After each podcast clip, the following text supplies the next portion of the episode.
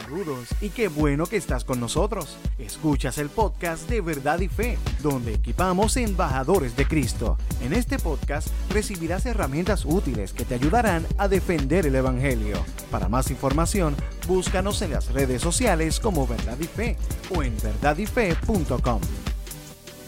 Saludos y bienvenidos a este nuevo episodio de Verdad y Fe. Mi nombre es Rick Lipset. Y la pregunta que quisiera atender hoy nos la envió nuestro amigo Armando y es la siguiente. ¿Dios es alegre o es amargado? Y es bien interesante esta pregunta. De hecho, eh, he conocido cristianos que se sienten que Dios es amargado. Hay personas que sirven al Señor y piensan que, que Dios es muy serio como para, como para ser alegre. Así que para, para poder contestar esto, pues es importante que nosotros vayamos a las escrituras. Así que voy a comenzar compartiendo con ustedes este versículo de Juan 17:13 que dice así. Ahora voy a ti. Mientras estuve con ellos en este mundo, les dije muchas cosas para que estuvieran llenos de mi alegría.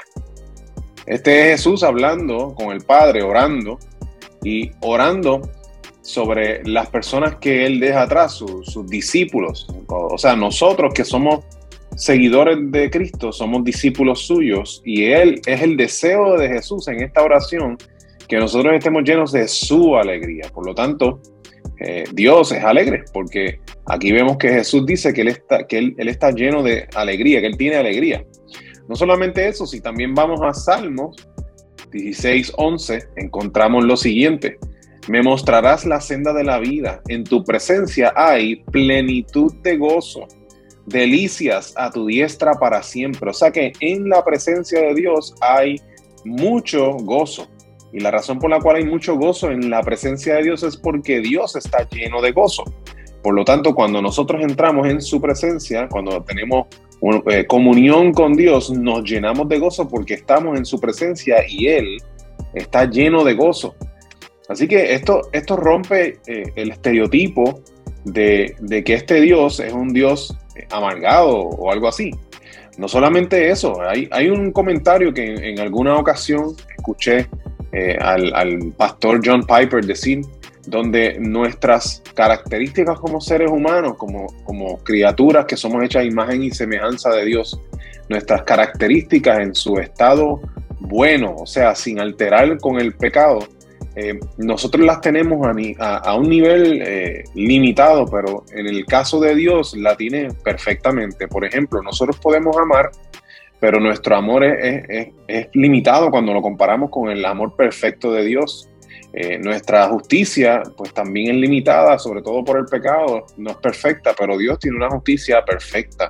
Y así podríamos hablar de muchas de nuestras características. Y cuando llegamos al humor, pues nosotros tendríamos que llegar también a la conclusión que de la misma manera en que nosotros podríamos tener un humor, aunque limitado y no es perfecto y a veces se va y se torna hacia lo pecaminoso, de parte de Dios, Él tiene que tener por necesidad un humor perfecto. O sea que en Dios hay alegría, tiene que haber alegría. Y esto es también muy notable en otros momentos de, de los evangelios. Por ejemplo, cuando vamos a el Evangelio de Mateo, capítulo 19, del 13 al 15, leemos lo siguiente. Cierto día algunos padres llevaron a sus niños a Jesús para que pusiera sus manos sobre ellos y orara por ellos. Pero los discípulos regañaron a los padres por molestar a Jesús. Pero Jesús les dijo, dejen que los niños vengan a mí, no los detengan, pues el reino del cielo pertenece a los que son como estos niños. Entonces les puso las manos sobre la cabeza y los bendijo antes de irse. Y este es un versículo que, quizás nosotros sabemos de, corazón y nos lo memorizamos y todo, pero no lo consideramos a la profundidad, porque si estos niños querían acercarse a Jesús, pues entonces significa que este Jesús no podía ser amargado, no podía ser un hombre duro, que no, no, tenía alegría en su rostro ni, ni en la manera en que se comportaba o los niños no quieren eh, estar cerca de estas personas. Así que el detalle de que los niños querían estar cerca de, Jesús es porque Jesús era una persona alegre. Y lo vemos, ¿verdad? Porque incluso eh, él quería estar cerca de los niños. Y los niños, cuando uno trata con los niños, uno hay, cosas que uno tiene que hacer con los niños, como hacerle chistes y, y, jugar con ellos y este tipo de cosas. O sea que Jesús estaba a la disposición de, de mostrar su alegría con ellos. De otra manera, no, no hubiese permitido que se les acercaran los niños, pero, pero sí quería que se les acercaran.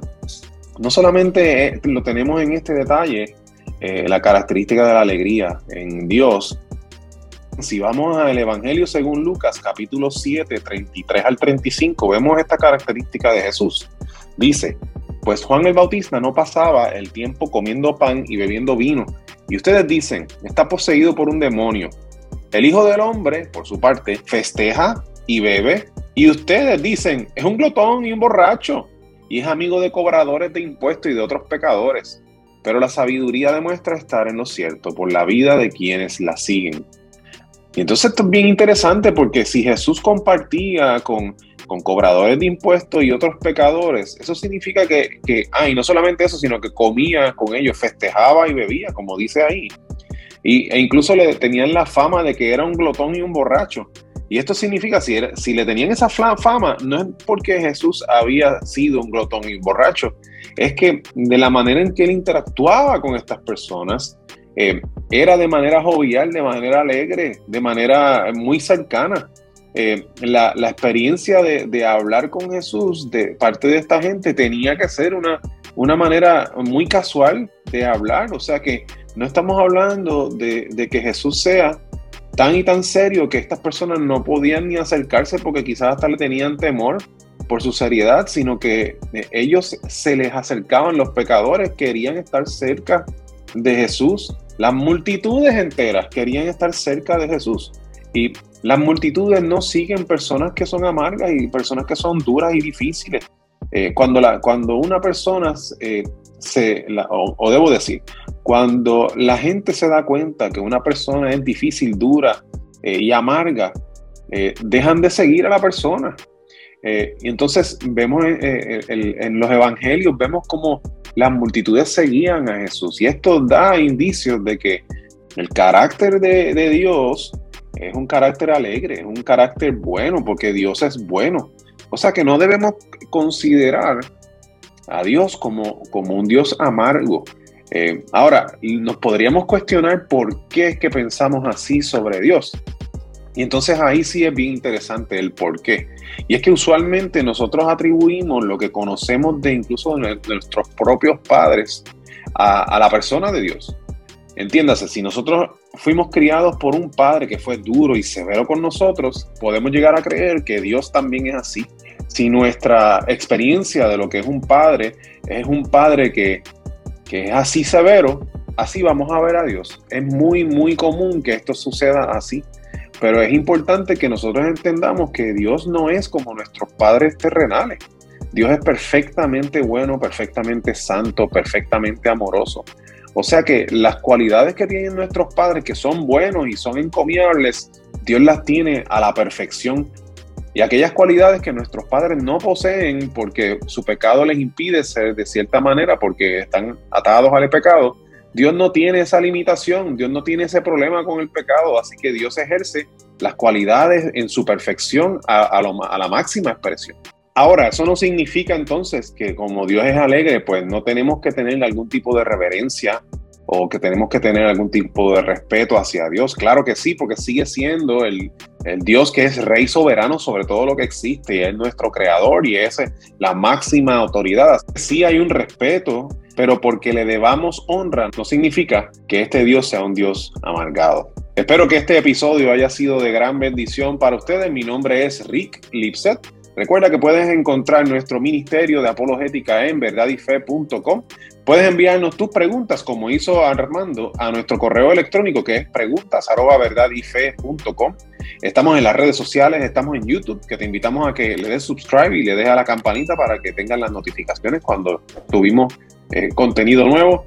Eh, estamos también en podcast, nos puedes conseguir en Apple Podcast o en Spotify. Y tenemos nuestra tienda de mercancía en verdadyfestore.com y allí vas a conseguir eh, diferentes camisetas que tenemos, hoodies, tenemos camisetas de manga larga, sweaters, bultitos, tazas Y hoy estoy estrenando la mercancía más reciente que hemos lanzado, que está basada en el Salmo 19.1, que es esta que está aquí, que se llama Si hay diseño, hay diseñador. Es la segunda vez que nosotros utilizamos este eslogan, pero esta vez mostrando una ilustración del ciclo del agua en la Tierra. Y entonces, si el ciclo del agua está ahí, es porque hay un diseño y eso apunta a la necesidad de un diseñador. Nuestra mercancía está hecha está diseñada con el propósito de llamar la atención de las personas que, eh, que la vean e incluso la oportunidad de tener conversaciones relacionadas a Jesús, a la Biblia eh, y a evangelizar. Y tu compra va a permitir que nosotros continuemos en nuestro ministerio. Así que gracias por tu compra. Eso es todo por hoy. Dios les bendiga y les veo en la próxima ocasión. Saludos. ¿Qué te pareció el tema de hoy? Déjanos tu comentario o pregunta en nuestra página de Facebook Verdad y Fe. Oramos para que este podcast sirva para darte herramientas útiles que te ayudarán a defender el Evangelio. Para más información, búscanos en las redes sociales como Verdad y Fe o en verdadyfe.com. Gracias por estar con nosotros.